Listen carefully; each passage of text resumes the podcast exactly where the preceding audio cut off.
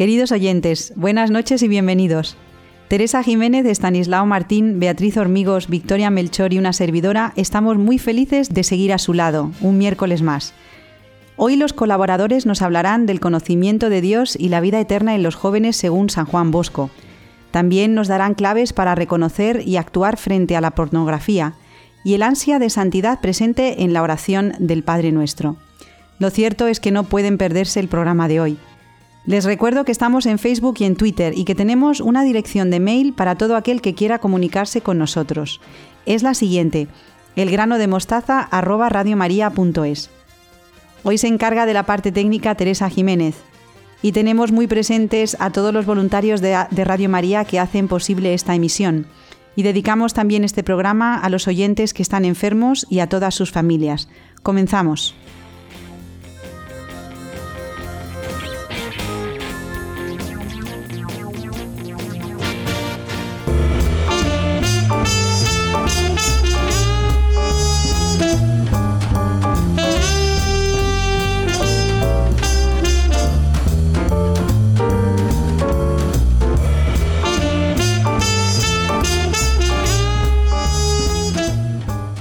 Qué mejor forma de empezar el programa de hoy con nuestras queridas Beatriz Hormigos y Victoria Melchor. Buenas noches y bienvenidas. Buenas noches, Ana. Hola, Ana, buenas noches. Y buenas noches a todos nuestros oyentes. Seguimos con San Juan Bosco, ¿verdad, Beatriz?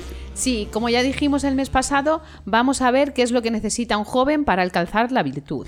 Y Beatriz, ¿qué es lo que necesita? Porque seguro que hay muchos padres que están deseando que sus hijos sean virtuosos. Pues lo primero que debe tener en cuenta un joven es el conocimiento de Dios. Nos dice el santo que hay que levantar los ojos y observar cuanto existe en el cielo y en la tierra para darnos cuenta de que tiene que haber un ser creador que lo haya creado todo, al que llamamos Dios. El sol, la luna, las estrellas, el aire, el agua, el fuego no han existido siempre, han sido creadas porque son finitas.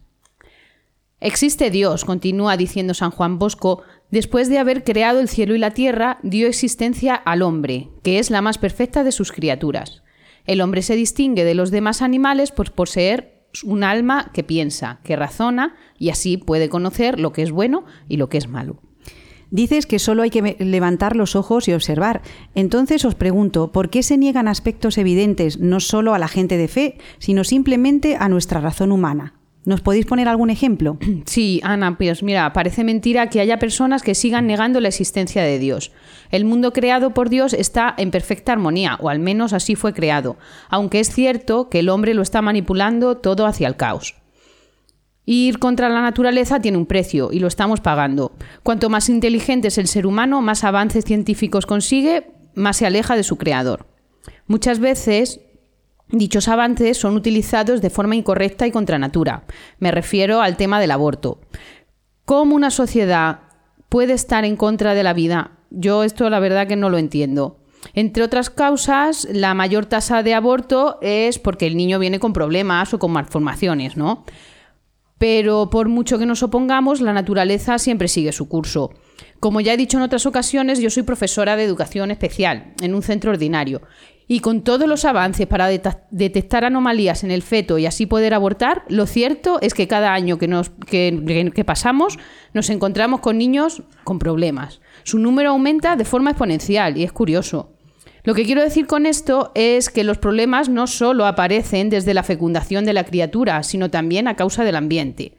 Terminar con la vida de los niños con problemas antes de nacer no es solución para dejar de tener niños con problemas no deja de ser una incongruencia, o al menos a mí me lo parece, que los mismos médicos que hacen todo lo posible para salvar la vida de un prematuro de cinco meses cuando su madre desea que viva, maten a un niño de la misma edad cuando una prueba diagnóstica afirma que viene con un problema y la madre así desea que muera. Sí. Yo creo que ya sabéis que hay, hay algunos países donde, por ejemplo, los síndromes de Down los denominan tasa cero, porque ya no nacen niños eh, con síndrome de Down porque los, los abortan con todos estos medios que hay ahora, como la amniocentesis y otro tipo de, pruebas, pues no, no nacen. O sea, son directamente abortados. Es verdad que también el tema del aborto para mí principalmente es, eh, bueno, hay muchas, muchas causas, pero mm. también hay un tema económico ahí importante. ¿Qué es lo que provoca eso? Que haya una manipulación impresionante sobre datos, estadísticas, las causas. Y, claro, van mucho al, al, sentimiento de la persona. No solamente porque el bebé traiga malformaciones, sino que en otros casos porque no conviene. No, es que ahora no me conviene tener, tener un hijo. Pero fijaros la paradoja. Luego a la vez se potencia la fecundación in vitro, la reproducción eh, artificial. Es, es, como todo muy, muy caótico. Es cierto que hay veces que a lo mejor un embarazo bueno, pues te puede pillar de sorpresa, no viene en el, en el mejor momento, pero antes que matar a, tu hijo, por mucho que se escuden en que no hay vida humana en el cigoto, que sí que la hay, por supuesto, desde el primer momento de la concepción, no solamente hay vida, sino que hay vida humana, porque es que es de, es de lógica. Espermatozoide más óvulo son característicos del ser humano. Eso dan eh, la unión bueno, se va desarrollando en un cigoto, pero un cigoto con vida humana, no otro tipo de, vida como en algunos casos hemos podido oír y, leer. Y bueno, ¿qué vamos a decir nosotros aquí? Pues que la, vida tiene una, una dignidad infinita porque somos creados a imagen y semejanza de Dios. Yo creo que hay otra cosa que también se pierde de vista y es que nuestro cuerpo no nos pertenece, nos ha sido dado, nos ha sido regalado a través de Dios, pero con la preciosidad de el amor entre eh, el padre y la madre que se unen para procrear, pero de esa unión de amor nace el hijo. Aquí, claro, pueden venir a decir, y los casos de, de violación o cuando un embarazo no es, no es deseado por los motivos que sean, pues sí, son momentos difíciles y duros, pero antes de matar a un ser humano hay muchísimas posibilidades. Yo creo que en todas las ciudades de España y del mundo, por supuesto, hay sitios donde te pueden, te pueden ayudar y donde puedes dejar a tu hijo una vez que, nace para adopción, para, bueno, pues muchas familias que están deseando tener hijos y no, y no pueden. Pero antes de, de matar, pues lo que comentabas tú antes, es que es esa incongruencia y esa paradoja que a la vez quitan la vida, pero luego eh, la salvan. Están deseando salvarla cuando hay una enfermedad, cuando hay un accidente, por ejemplo, y cosas, cosas así. ¿No os parece, Beatriz y Victoria, que nosotros, principalmente los cristianos, y ya que estamos en la radio de la Virgen, tenemos una responsabilidad muy grande, primero en acoger con cariño y con amor a las personas que han pasado por un aborto o que lo están pensando, porque a lo mejor nos está escuchando alguien que lo, está pues mirando como una opción válida, ¿no? Primero acogerlas a todas estas personas con cariño y con amor. Y segundo, tenemos la urgencia de mostrar a los jóvenes la, la maravilla del amor humano a través de una educación afectivo-sexual que sea positiva e ilusionante, porque el amor humano es un gran tesoro que debe ser explicado con claridad y con valentía en las familias principalmente, Victoria no delegar en, otros agentes educativos que pueden, pues eso, eh, yo creo que manipular lo que decías tú antes también y lo que decía Beatriz, ¿no? La manipulación de datos, eh, actuar y pensar dejándose llevar por la emoción, por la pena, por los casos extremos que se convierten en norma. No podemos dejar que esos parámetros sean los que lleven la rienda de nuestra forma de pensar. Tenemos una urgencia, la educación. Sí, a mí me parece fundamental la educación afectivo-sexual y esa educación tiene que empezar en casa. Es que, como en otras ocasiones hemos dicho, los padres son los primeros educadores de los hijos, en todos los niveles, en todos los temas. Eh, los padres no deben dejar este tipo de, cosas, pues lo que decías tú, no solamente em, a otros agentes educativos, sino que eh, entre iguales también eh, se van eh, ellos enseñando, los adolescentes, eh, unos con otros, y muchas veces son teorías, actos completamente erróneos, porque un adolescente, ¿qué es lo que quiere? Experimentar. Pero si ese adolescente no tiene las bases afectivos sexuales que se hayan puesto en casa, mira hijo, esto no está bien. ¿Por qué? Por esto, por esto, por esto, por esto. Esto está bien por esto, por esto. O sea, yo creo que en la familia siempre tiene que, eh, dar, eh, el padre y la madre siempre tienen que dar razones explicadas, no por supuesto con eh, prohibiciones, no, esto no, esto ya, no. Yo creo que a los hijos cuando tienen la edad conveniente hay que explicarles las cosas y mejor que las expliquen en casa. Hay colegios que hacen una labor buenísima en este tema de, la afectividad y de la sexualidad, pero el primer sitio siempre tiene que ser la casa. A mí también me gustaría decir, personas que nos estén oyendo, como decía Ana, es verdad que mm, cuando un embarazo no es deseado, pues eh, esa persona tiene que estar sufriendo mucho, pero siempre hay una esperanza. Y eh, no sé, a mí me gustaría transmitir aquí que mm, Dios perdona siempre a la, a la persona, se haga lo que se haga, pero Dios no perdona el pecado. Nosotros no podemos admitir que el aborto está, esté bien. Ahora, una persona que haya abortado, por supuesto, hay que acogerla siempre, porque tiene una herida también nos hacen ver que no, el aborto es como algo normal, no pasa nada, no tiene secuelas, no tiene consecuencias. Pues sí, las tiene y muy, y muy graves. Entonces, los padres, por favor, una educación en casa afectivo-sexual, diciendo las cosas que estén eh, como son. Y luego, pues a las mujeres que estén pensando abortar, que siempre hay una esperanza y que el asesinato no es la solución. De todas maneras, es lo que nos dice Beatriz con estas enseñanzas de San Juan Busco. Muchas veces solamente hay que abrir los ojos y observar y, muchas veces no hay que buscar argumentos no muy sesudos. Es que mirando, pues claro, cuando veo a, mi padre y a mi madre y, cómo se quieren y cómo se sacrifican por la familia y cómo están para lo que yo necesito, pues a lo mejor no tengo que buscar otras cosas en, Internet o en la pornografía, como ya sabéis que es el tema que trata Stanislao. Es que, es que yo puedo ir a mi padre y puedo ir a mi madre y preguntarles todo, todo lo que necesite porque mi padre y mi madre están abiertos y me van a, me van a escuchar y me van a querer. Y principalmente pues aquellas personas que lo estén pasando mal, principalmente las mujeres, eh, en un feminismo malentendido, ¿no? Porque, porque claro, es, es la libertad, eh, pero no por encima de todo, la libertad para, para elegir el bien. Es que San Juan Bosco nos da para mucho, Beatriz. Sí, y sigo con sus palabras. Como sabemos, este alma no muere con el cuerpo, sino que cuando éste es llevado al sepulcro, aquella empieza una vida que no tiene fin, lo que llamamos la vida eterna. Si el alma hizo el bien en la tierra, será feliz con Dios en el paraíso. Si obra el mal, será castigada terriblemente en el infierno, donde sufrirá por siempre. Uy, uy, uy. Aquí nos metemos, como le digo a Stanislao, en terreno pantanoso, ¿no? Aquí tenemos la palabra el infierno. No sé si nos dará tiempo, pero también sería interesante eh, hablar sobre esto. ¿Y cómo podemos fomentar en nuestros hijos este trabajo de los talentos que han recibido? Porque nos espera, ¿no? La vida eterna. Qué bonito también tener la mirada puesta en la otra vida. Claro, por eso es tan importante la vida que tenemos nosotros en la tierra. Tenemos que ser consecuentes con, los talentos que Dios nos ha dado a cada uno, porque luego nos va a pedir cuentas de ello. Me gustaría destacar la visión que se tiene de Dios en, la actualidad. Es una visión laxa y relajada. Solo nos quedamos con lo que nos interesa. Un Dios bondadoso que nos perdona siempre, hagamos lo, que hagamos. Está claro que, Dios realmente es así, pero también es un Dios que nos va a pedir cuentas de todo lo que nos ha dado. Esto yo siempre se lo digo a mis hijas y a mis alumnos. Las notas cuando estudiamos no son lo más importante. Siempre va a haber gente que sea más y menos inteligente que nosotros, que saque mejores y peores notas.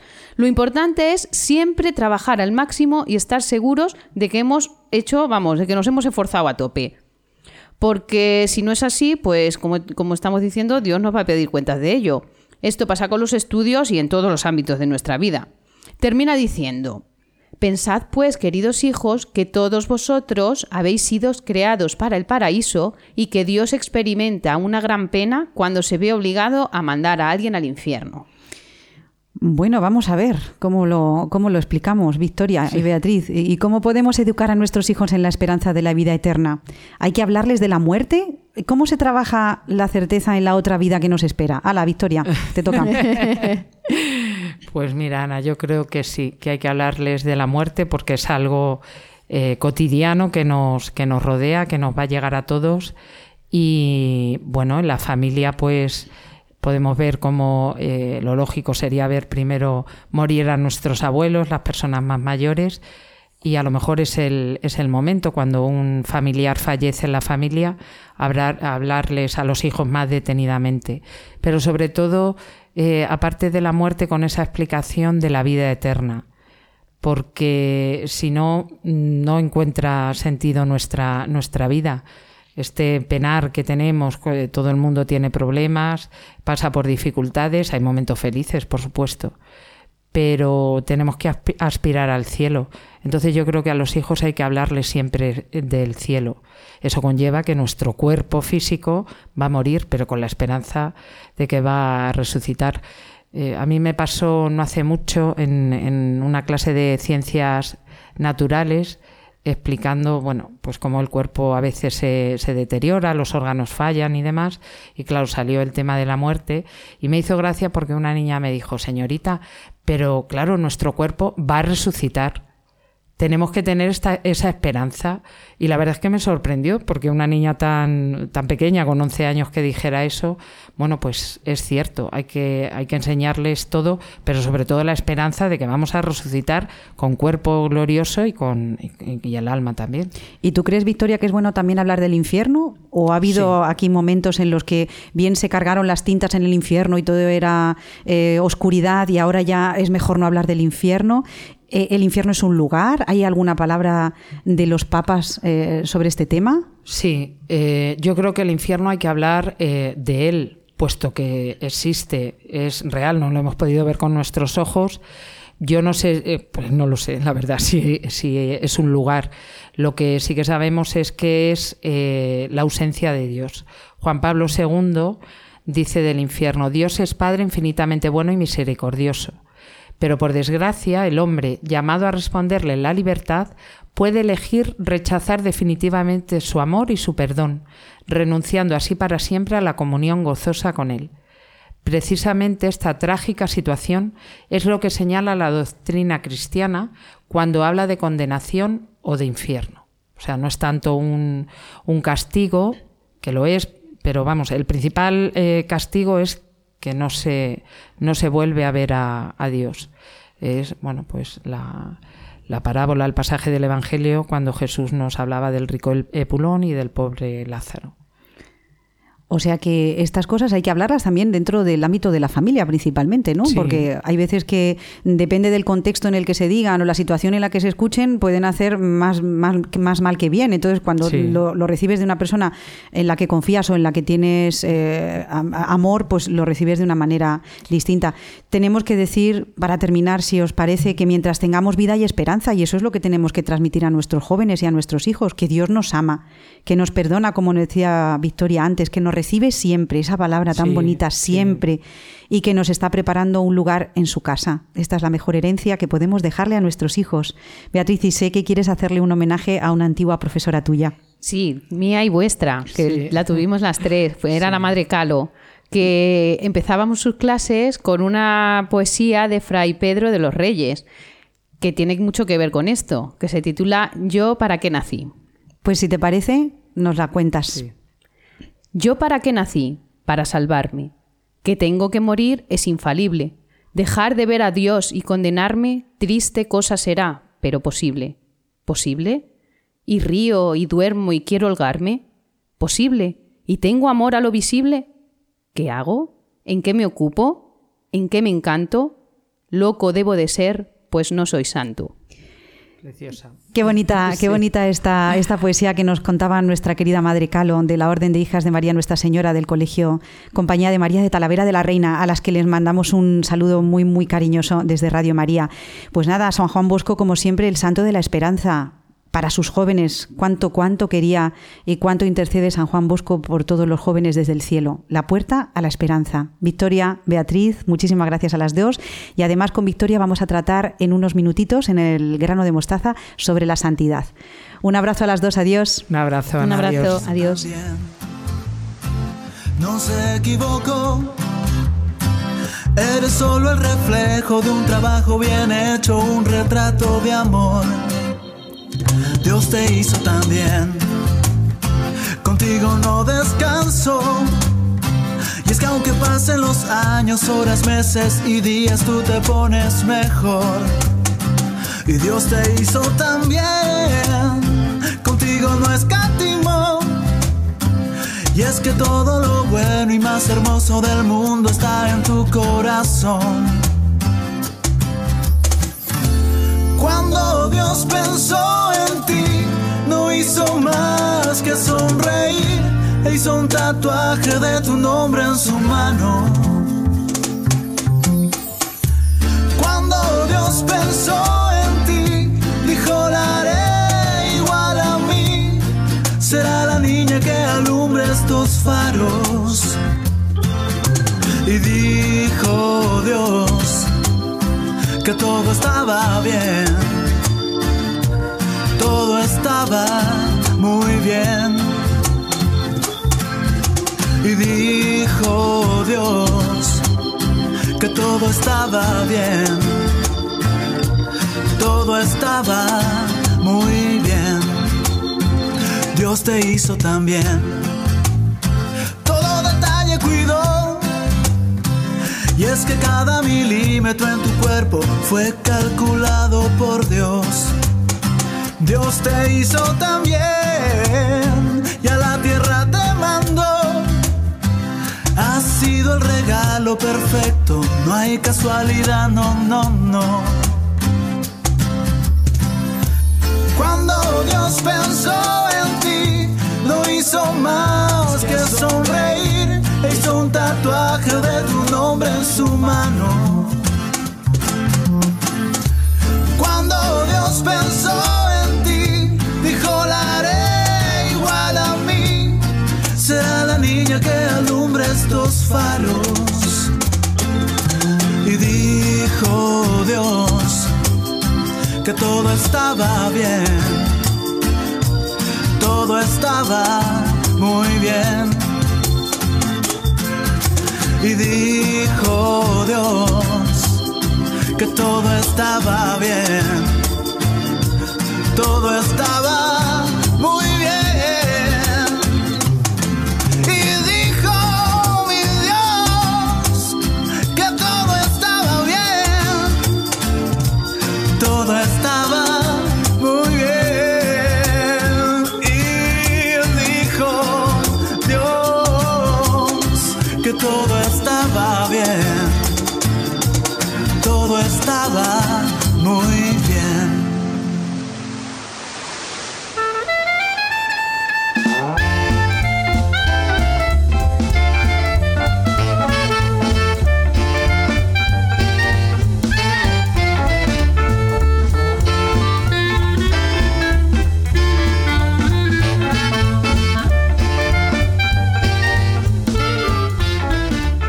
Continuamos en el grano de mostaza de esta noche con Estanislao Martín, al que saludo con mucho cariño. Buenas noches, Estanislao, ¿qué tal estás? Muy bien, Ana. Dispuesto una noche más a compartir este espacio de radio con todos los oyentes y con todas las personas que quieran estar con nosotros. Un saludo para todos. En el programa anterior, Estanislao, comenzaste con un tema preocupante, decías, el problema de la pornografía. Sí, y nos dio tiempo a poco, ¿no? Un poquito más que introducirlo. Hoy espero que sigamos avanzando. Recuerdo a todos nuestros oyentes que diste dos definiciones. ¿Podrías recordarlas, por favor? Sí, sí, con mucho gusto. Una era la del Catecismo de la Iglesia. Dice así, la pornografía consiste en dar a conocer actos sexuales, reales o simulados, fuera de la intimidad de los protagonistas, exhibiéndolos ante terceras personas de manera deliberada. Está dentro del punto 2354 que es más extenso este punto, ¿no? Porque hace una caracterización amplia de la pornografía. La otra, que la otra definición que cité es la de Peter Kleponis y es esta. Pornografía es cualquier imagen que lleva a la persona al uso de otra persona para su propio placer sexual. Está desprovista de amor, intimidad, sentido de la relación o profundidad. Puede ser muy adictiva. Estas son las dos, Ana. Por lo que se dice, Stanislao, últimamente se oye mucho en los medios de comunicación, parece que es un problema muy extendido, tanto abiertamente como de manera más o menos velada. ¿Tú, Stanislao, lo ves así? Y si lo ves así, ¿dónde se encuentra de una manera manifiesta y de una manera encubierta? Pues es muy interesante tu pregunta, Ana, porque hay que distinguir, digamos, dos grandes ámbitos, ¿no? Que vienen a corresponderse con esas dos definiciones que acabamos de recordar. Según la definición del catecismo, hay pornografía allí donde se exhiben actos sexuales, explícitamente mediante imágenes, o bien suscitando la imaginación del consumidor para que sea él mismo el que desarrolle fantasías sexuales a través de la literatura, o se hace también por teléfono, en grabaciones de audio, etc. Aquí entran todas las imágenes reales o virtuales y pueden ser fotografías, cómics, vídeos, programas de ordenador. Es un concepto más restrictivo que el de Cleponis, pero yo diría que es el más habitual. Cuando hablamos de pornografía solemos referirnos a esto que dice el catecismo. El otro ámbito, el que se deriva de la definición de Cleponis, es más amplio, y por tanto cabe la pornografía velada, que me decías tú, porque no se refiere solo a actos sexuales explícitos, ¿no? sino a cualquier imagen que lleva a la persona al uso de otra persona para su, su propio placer sexual. Si aceptamos esta definición y entendemos por pornografía cualquier imagen que lleva a la persona al uso de otra persona para su propio placer sexual, el abanico se nos abre mucho a otros campos que no pertenecen estrictamente al mundo del sexo, pero que o bien lo usan como reclamo o bien como trampolín. Por ejemplo, se usa mucho pues en la publicidad, los reclamos sexuales, ¿no? En la moda, en el mundo de las artes plásticas, en los recursos educativos de programas de la mal llamada educación sexual, que de educación no tienen nada, y sobre todo eh, pues en el cine y en la televisión, ¿no? en películas y en series. El primero es objetivamente pornográfico, al que aludía el catecismo, porque en él solo hay pornografía pura y dura. Lo que se busca es directamente la excitación sexual del consumidor a fin de convertirle en consumidor y que siga consumiendo. El segundo ámbito objetivamente se ocupa de otras áreas que no son los actos sexuales. Eh, anuncios comerciales, películas históricas, series de televisión, la moda, como hemos dicho. Pero como es muy frecuente que los contenidos de estos temas estén coloreados de sexo, insinuado o explícito, todo esto sí puede ser pornográfico subjetivamente, digamos. La primera finalidad, al menos aparentemente, no es la excitación sexual del espectador, ¿no? sino que compre el producto. Eh, pero sí puede serlo subjetivamente, cuando el individuo se, eh, se, queda en el reclamo sexual y no en el producto que se quiere vender. Es decir, cuando el anuncio, la película, el vestido, la escultura, etc., es evidente que sirve de apoyo y fomento pues, a la lujuria, que en definitiva es de lo que se trata. Me gustaría traer aquí, Stanislao, el caso de una actriz muy conocida que se llama Emily Clark y que actúa en Juego de Tronos. Y ella hace unas semanas dio unas declaraciones en las que decía que se sintió violentada en las primeras eh, temporadas de Juego de Tronos porque le obligaron a hacer escenas de desnudo cuando ella no quería hacerlas. Y, pues comentábamos antes, Stanislao, que, algo debe de haber cuando hay gente que siente el pudor y que siente que no tiene que que hacer ciertas escenas y no estamos hablando de gente mojigata. Eh, no sé, Stanislao. No, si es que no estamos hablando de un tema religioso, estamos en un tema mm, completamente humano, ¿no? Pues eh, no tiene nada que ver, no tiene nada que ver eh, la fe en esto. Otra cosa es que se derive una moral, pero, pero las cosas, digamos que recordando a Machado, ¿no? La verdad es la que es y, sigue siendo verdad aunque se piense al revés. Y a una persona, pues, no le gusta eh, tener que airear su intimidad o desintimizarse a la vista del público, pues porque, porque no, se siente violento y si lo hace, pues lo hará por otros intereses o por lo que sea, ¿no? Fíjate, Stanislao, que esta misma actriz incluyó en el 2014, en la cuarta temporada de Juego de Tronos, una cláusula en su contrato de no hacer escenas de desnudos. O sea que, fíjate hasta qué punto ella se sintió incómoda y además eh, se sintió presionada para hacer una cosa que ella no quería hacer. y estamos hablando de esa pornografía, pornografía velada que decías tú, ¿no? Sí, sí, sí. Bueno, pues Estanislao, claro, hoy en día en Internet, por ejemplo, se puede obtener pornografía de manera gratuita. Entonces yo te pregunto, ¿qué sacan los promotores de la extensión de la pornografía? ¿Qué ganancia obtienen si se ofrece de manera gratuita? Bueno, lo de gratuita, permíteme que lo pongamos entre comillas, ¿no? Porque en este mundo solamente son gratuitos los dones de Dios. Bien sean los que Él da directamente, pues no sé, como el sol, el aire, el agua, ¿no? La propia vida, bien sea a través de la iglesia, como son los sacramentos, la intercesión y tantos otros bienes. Bien a través de las personas, por ejemplo, pues los que se nos dan eh, en la familia, con los amigos, etcétera, ¿no?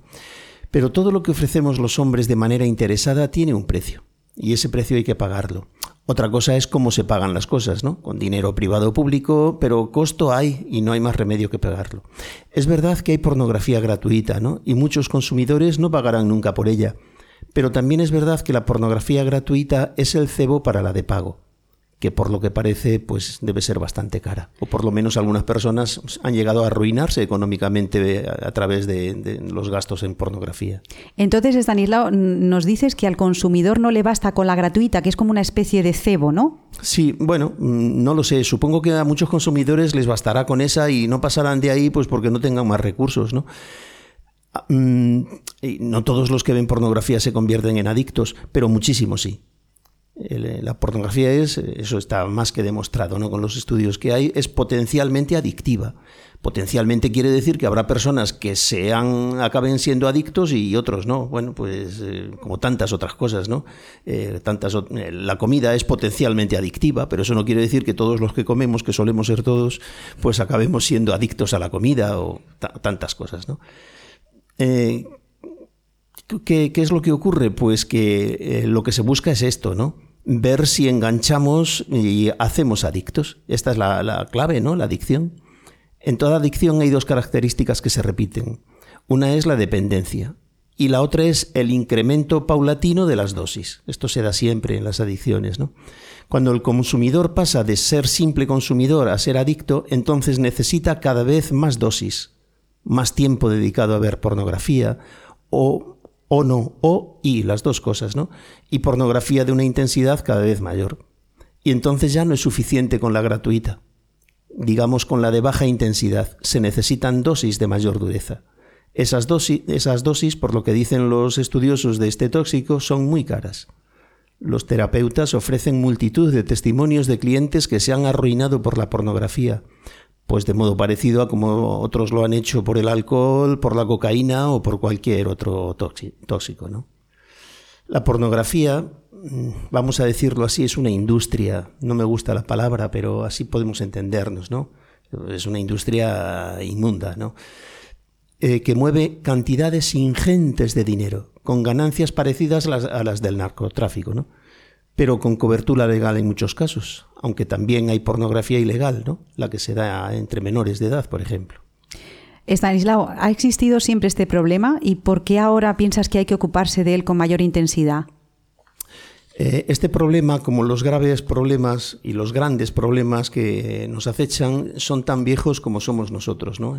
Eh, la pornografía es tan vieja como el hombre tanto los relatos más antiguos como eh, en los vestigios de épocas eh, antiguas en Egipto, en Grecia, en Roma, etc., eh, en, todos estos, en todas estas culturas nos han llegado imágenes pornográficas. Me preguntas, ¿por qué hay que ocuparse ahora de él? Pues vamos a ver, en primer lugar, porque se ha extendido enormemente por su extensión ¿no? y por haberse convertido en una de las adicciones actuales. En una conferencia en 2018, en el año pasado, el psiquiatra Alejandro Villena habla de que el 80% de los hombres actuales y el 40% de las mujeres son consumidores habituales de pornografía. Eh, a mí esto me parece una barbaridad. Y yo no sé si estos datos son reales, porque los datos fluctúan muchos, mucho, pero eh, en todos los casos es eh, un problema, es una pandemia, ¿no? Es un problema extendidísimo. Se dice que la adicción a la pornografía está siendo la gran adicción del siglo XXI. Si me lo permites, Ana, voy a leer un párrafo de un artículo titulado así, La adicción a la pornografía, de Enrique Rojas, este célebre psiquiatra nuestro, español, contemporáneo, profesor actualmente en la Universidad de Extremadura. ¿no? El artículo fue publicado en la tercera de ABC, del periódico ABC, donde este doctor escribía lo siguiente. Me dice una persona de mi equipo en, en la consulta, psiquiatra en torno a los 30 años. Doctor Rojas, ¿tú cometes un error cuando a la gente joven que viene a nuestra consulta por el motivo que sea le preguntas ¿tú ves pornografía? El asunto hay que formularlo, de otro modo. ¿Tú cuánta pornografía ves? Porque casi todos la ven, por no decir todos. La pornografía fue aprobada en 1973 en Estados Unidos. Desde esa fecha, su expansión como negocio ha sido exponencial. Hoy es una lacra terrible que tiene una enorme influencia no solo en los jóvenes, sino también en los adultos. Hasta aquí la cita del artículo del periódico. Estanislao, a todos los que nos oyen, y seguramente muchas personas están de acuerdo en que la pornografía es dañina, aunque yo creo que también en estas últimas décadas ha, tenido como un baño de, pues, de que es algo que está, eh, como tú dices, muy extendido, de que es un pasatiempo más o menos inofensivo, principalmente para adultos, cine de adultos. Eh, lo hemos dejado también eh, que, se cuele en, nuestra sociedad, lo hemos natural, o sea, no naturalizado, sino verlo como algo, como si fuera algo normal, ¿no? Normalizado más bien. Pero podría ser interesante, Stanislao, que nos dijeras las razones por las que es nociva, porque existen razones concretas por las que la, pornografía puede ser dañina. Pues cuando preparaba los apuntes para este programa de hoy, me encontré con dos artículos que responden a esto que tú preguntas. Uno se titula 10 razones por las que consumir pornografía daña a los matrimonios. Lo encontré en Religión en Libertad. Y las 10 razones que explica son las siguientes. Si te parece, las leo de corrido eh, porque sería, haría falta mucho tiempo ir parándose en cada una de ellas, ¿no? Las leo, las voy numerando. 1. Destruye la confianza. 2. Obstaculiza la intimidad emocional. 3. Destruye la autoestima. 4. Causa egoísmo. 5. Degrada a las mujeres. Aquí habría que incluir a todas, las que están implicadas, ¿no? A las llamadas actrices, a las consumidoras, a las esposas y a todas las que las mujeres del ámbito del consumidor. 6. Deteriora la vida sexual del consumidor se refiere. 7. Conduce a la insatisfacción matrimonial. 8. Es una puerta de entrada a la infidelidad. 9. Está vinculada a la depresión, al estrés y a la ansiedad. 10. Altera el cerebro. El segundo artículo lo publicó hace un par de semanas el diario digital Forum Libertas. Su título es Los 10 daños que causa la pornografía. Hago lo mismo, los leo todos y bueno, pues quizá en su momento podamos comentar alguno más, más despacio, ¿no? 1. La ideología sexual es indiscutible y atemoriza. 2. La pornografía es inmoral. 3. El deseo sexual eleva o degrada a la persona. 4. La defensa libertaria de la pornografía. 5. La pornografía plaga social. 6. Daña a la sociedad. 7. Genera adicción. 8. Despersonaliza las relaciones. 9. La fantasía pornográfica provoca inestabilidad sentimental. Y 10. Genera violencia. Por lo tanto, Stanislao, de todas estas razones que nos has dicho, que podríamos resumir que son 20, eh, no nos has hablado de ninguna cosa buena, Stanislao. Todas tienen connotaciones negativas. Me gustaría destacar de la primera tanda que, has dicho, causa egoísmo. Es decir, te encierra ¿no? en ti mismo. Y de la segunda, que daña a la sociedad. O sea, no es algo que hago yo solo en la intimidad de mi habitación, sino que provoca un daño también, no solamente a mí, sino a los demás. Es que es, mm, es que es muy gordo esto, ¿no? Porque, a ver, yo no soy liberal en mis planteamientos, liberal en el sentido político, ¿no? Pero desde el liberalismo más puro habría que prohibir la pornografía. Parece una contradicción lo que estoy diciendo, pero no es verdad. El liberalismo, me estoy acordando ahora de John Stuart Mill, por ejemplo, ¿no?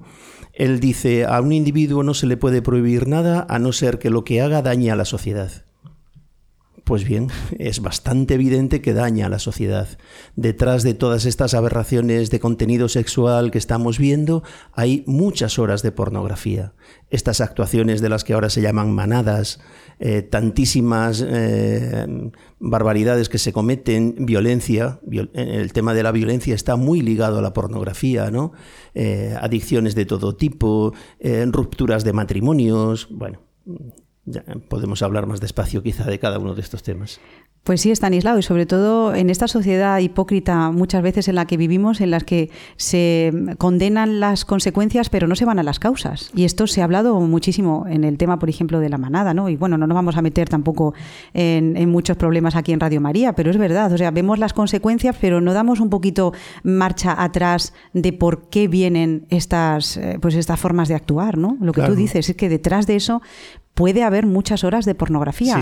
Y, es eso, el, causar egoísmo y que este egoísmo me lleva a causar un daño a la sociedad. Es, es un tema al que tenemos que dedicar, pues eso, como tú dices, toda esta temporada. Pero como ya hicimos en el programa pasado, Stanislao, me gustaría que termináramos este espacio, como siempre, con algún comentario que abra una puerta de esperanza, porque no nos podemos quedar solamente en lo malo. Para todas las personas que nos, que nos estén escuchando y, y alguna esté sufriendo a causa de este problema, bien porque sea consumidor o bien porque lo esté sufriendo algún familiar cercano. Entonces, como siempre, una puerta a la esperanza, Stanislao. Sí, sí. Eh, a ver, si alguien eh, se encuentra con este problema, que es un problema vergonzante porque no queremos hablar de él, es una cosa un poco sórdida y demás, que no tenga ningún miedo de acudir a un profesional, a un psiquiatra, a un psicólogo. Eh, bueno, yo diría que se aconseje primero, ¿no? Porque pueden encontrar distintas eh, maneras de tratarlo. Pero en general, eh, por lo que decía antes, esto no es un problema de tipo científico, perdón, de tipo religioso. Hoy ya es un problema sociológico. Entonces es como cuando alguien tiene una adicción, pues a la, cocaína, ¿no? O al alcohol. Eh, todavía que yo sepa en España no tenemos. En Estados Unidos llevan mucho tiempo existiendo los sesólicos anónimos, que tienen un tratamiento pues muy parecido al de los alcohólicos anónimos. De hecho han seguido el mismo la misma terapia y con los mismos pasos, ¿no? Y con resultados bastante buenos. Entonces, por supuesto que sí. Y hombre, pues se entiende que uno no tenga cierto pudor o muchas reservas a la hora de comentar la situación que está atravesando, pero a un profesional no hay ningún motivo para, para, para reservar, al contrario, porque se, se, puede salir y bueno, hay programas de ayuda, hay instituciones dedicadas a esto. Estanislao, una palabra de esperanza. Se puede salir de todo esto. Y aquí en el, grano de mostaza de, de, Radio María tocamos estos temas porque causan alarma en la sociedad y porque creemos firmemente que, que se pueden solucionar. Entonces estamos para eso. Estanislao Martín, muchísimas gracias. Primero por tu valentía, por tratar estos temas con esa, eh, con esa tranquilidad y ese aplomo que te caracterizan, Estanislao.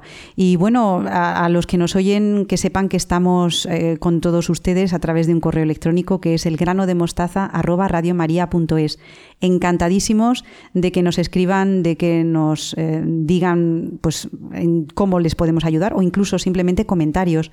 ¿Estamos de acuerdo o no estamos de acuerdo con lo que, con lo que están diciendo? Un abrazo, Estanislao, y nos vemos dentro de un mes. Muy bien, muchas gracias, Ana. Saludo para todos los oyentes. Adiós. Adiós, adiós.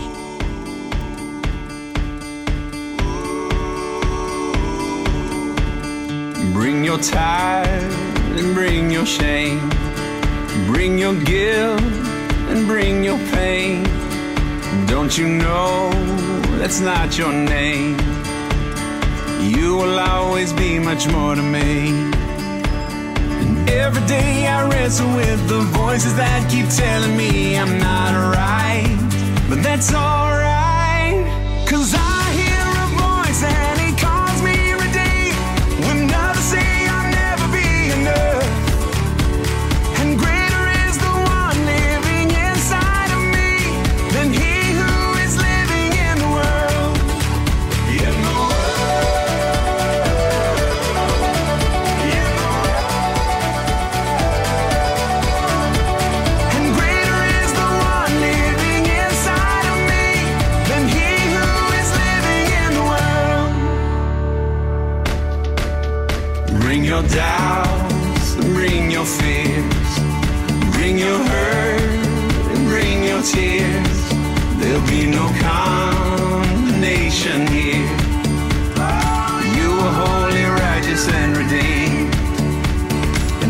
time I fall, there'll be those who will call me a mistake.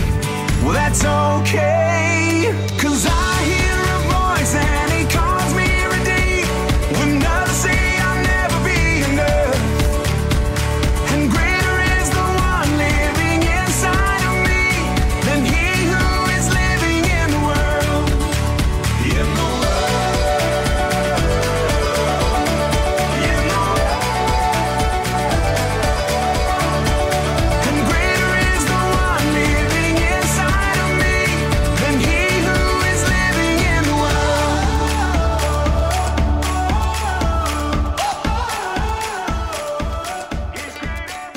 Llegamos al final de nuestro programa de hoy de la mano de Victoria de Melchor, a la que saludo otra vez. Buenas tardes, buenas noches, Victoria. Buenas noches, Ana. Seguimos con el Padre Nuestro y esta vez nos toca la segunda frase, ¿verdad? Sí, santificado sea tu nombre. Es la primera súplica que se hace que se hace en el Padre Nuestro y se pide que el nombre de Dios sea santificado porque el nombre en la Biblia no es solamente cómo se llama uno y los apellidos que tiene, sino que el nombre personifica, es la persona entera, lo que es y la misión que tiene. Esta forma de pedir al Padre que su nombre sea santificado, pedimos también que Él mismo, que Dios mismo sea santificado. ¿Y tú crees, Victoria, que es necesario para Dios que nosotros se lo digamos? Yo creo que sí, porque sobre todo para que Dios sea reconocido como santo y como, como Dios. Entonces es importante que nosotros vayamos repitiendo esa santidad que tiene, que tiene Dios. Y Victoria, ¿qué supone para las familias y para la educación esta súplica, el decir que el nombre de Dios sea santificado? Pues santificado sea tu nombre se realiza también en esa súplica la santidad en, nosotros. Estamos pidiendo realmente a Dios que nos llene con su santidad, que nos transforme, que en la familia, en, eh, a nivel personal, que todos seamos santos y reflejemos en el mundo esa grandeza y esa santidad de, de Dios. Es la tradición de la Iglesia la que interpreta esa esa petición que se hace en el, en el Padre Nuestro. Por ejemplo, dice Tertuliano que cuando decimos santificado sea tu nombre, pedimos que sea santificado en nosotros, que estamos con Él, así como en todos los demás hombres a quienes espera aún la gracia de Dios. ¿Y tú crees, Victoria, que la santidad está de moda entre nuestros jóvenes? Vaya pregunta que te hago. ¿Y cómo se la podemos hacer atractiva, como decía nuestro querido San Juan Bosco? Bueno, pues desgraciadamente, Ana, actualmente la santidad no está muy de, muy de moda, sobre todo en los jóvenes, que como comentábamos antes con Beatriz, pues lo que eh, quieren es experimentar y no quieren pensar y, eh, bueno, realizar cosas sin pensar, actos sin pensar en las, en las consecuencias. Mm, la forma de hacerlo atractiva, pues fíjate, yo Creo que el Padre Nuestro es una oración bien bonita, lo que pasa que hay que mm, meditarla, hay que saborearla, hay que irla desgranando poco, poco a poco y sobre todo mostrar a los jóvenes y a todo el mundo la, la belleza y el sentido que tiene nuestra vida y que hay en nuestra alma y es la que Dios nos da. ¿Podrías poner algún caso concreto, Victoria, de cómo podemos santificar el nombre de Dios en nuestras familias, con nuestros jóvenes, en los colegios o en las parroquias? alguna manera concreta? Pues eh, mira, yo creo que como nuestra vocación es la, es la santidad, es a lo que todos estamos llamados, independientemente de que unas personas estén casadas, otras solteras, religiosos, sacerdotes, mm, tenemos que aspirar todos a la santidad. Y yo creo que mm, nos tenemos que fijar, el mejor ejemplo es la Virgen María. O sea, presentar la figura de la, de la Virgen como la llena de, como la llena de gracia, la que es cierto que nació sin, sin pecado, sin esa mancha original, pero creo que es un, modelo en el que nos tenemos que, fijar. La Virgen era humilde, era sencilla, se fiaba plenamente de, plenamente de Dios. Y, yo creo que una oración muy bonita también es la oración de, alabanza. Yo creo que alabamos poco, nos centramos en general, hablo, es una forma de, hablar, pero eh, nos centramos mucho en la oración de petición, que Dios es verdad que, nos, nos, lo dice, Jesucristo nos lo dijo, pedid y, hallaréis y encontraréis, pero también eh, yo creo que hay que presentar a los jóvenes esa petición de alabar a Dios, como de transmitir esa, ese gozo, esa alegría de saber que Dios está dentro de nosotros. Y ya para terminar, Victoria, ¿cómo se puede crecer en deseos de santidad? Eh, si es algo que tenemos que pedir, de hecho lo, pedimos en el Padre Nuestro, santificado sea tu nombre, ¿cómo podemos crecer? Pues yo creo, Ana, que lo primero hay que rechazar el, el, pecado. Si estamos santificando a Dios, le estamos diciendo que su nombre es santo, Dios no tiene nada que ver con el pecado. Entonces, una forma de, santificarlo y de llegar a la, santidad es rechazando el, pecado, pero además de pleno. También huyendo de las ocasiones que nos van a introducir en el pecado y se ven eh, claramente. Otras veces caemos y es propio de nuestra naturaleza humana, no pasa nada.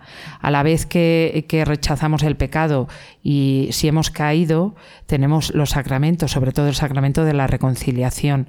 Me gusta mucho esa palabra, reconciliarse con Dios.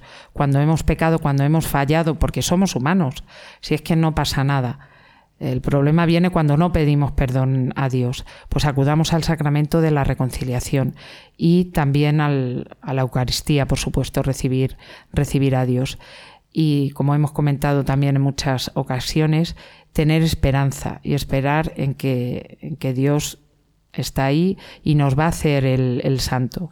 A veces ponemos nosotros los, los, medios y nos empeñamos en la santidad de, de, una forma como estoica con nuestras eh, propias fuerzas y no nos damos cuenta que quien nos va a santificar es, es el Señor. Pues fíjate, Victoria, que justo hablar ah, que estás hablando de la, de la, vocación a la santidad, en Radio María tenemos programas que nos hablan de, de esta vocación que son, por ejemplo, Ciudadanos del Cielo o Camino de Santidad. Y por otra parte, este mes de noviembre, que estamos ya casi casi terminando, todos ustedes pueden escuchar en varios momentos el espacio llamado Santos de Andar por Casa, que es una sección habitual del programa Hay mucha gente buena que se emite en la madrugada de los sábados a las 0 horas presentado por Almudena Delgado. Y esta sección acerca de la vida de los santos está dirigida por el padre Alberto Rollo, que es sacerdote de la diócesis de Getafe y consultor de la Congregación para las Causas de los Santos. Así que estamos en sintonía, sí, Victoria. Sí, sí, totalmente. Bueno, muchísimas gracias, Victoria Gracias Melchor, por esta sección. También por la sección que, que has hecho al principio, eh, en la que hablamos de San Juan Bosco. Y nada, hasta dentro de un mes seguimos en Radio María. Un abrazo, Victoria. Un abrazo.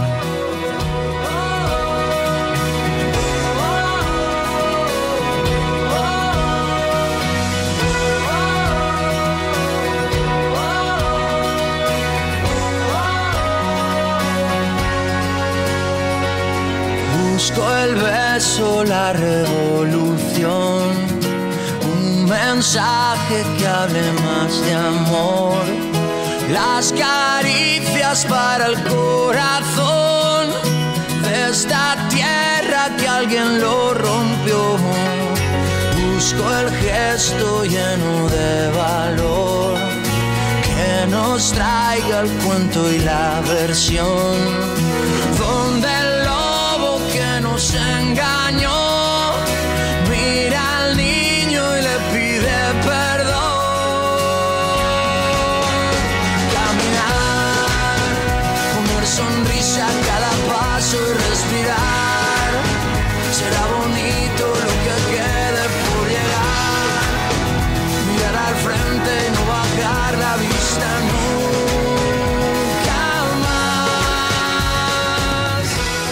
Terminamos hoy nuestro programa número 52 en Radio María. Ha sido un gozo contar con la presencia de Beatriz Hormigos, Victoria Melchor y Estanislao Martín y tratar de temas como el conocimiento de Dios y la vida eterna en los jóvenes según San Juan Bosco, las claves para reconocer y actuar frente a la pornografía y el ansia de santidad presente en la oración del Padre Nuestro. Si desean conocer más acerca de la Radio de la Virgen, pueden consultar las últimas noticias en la siguiente página web www.radiomaria.es. Además, si alguno de ustedes quisiera recuperar algún programa, solo tienen que visitar la página web www.radiomariapodcast.es. Ya saben que nos vemos los miércoles a las 9 de la noche y en cualquier momento a través de la dirección de mail elgranodemostaza@radiomaria.es.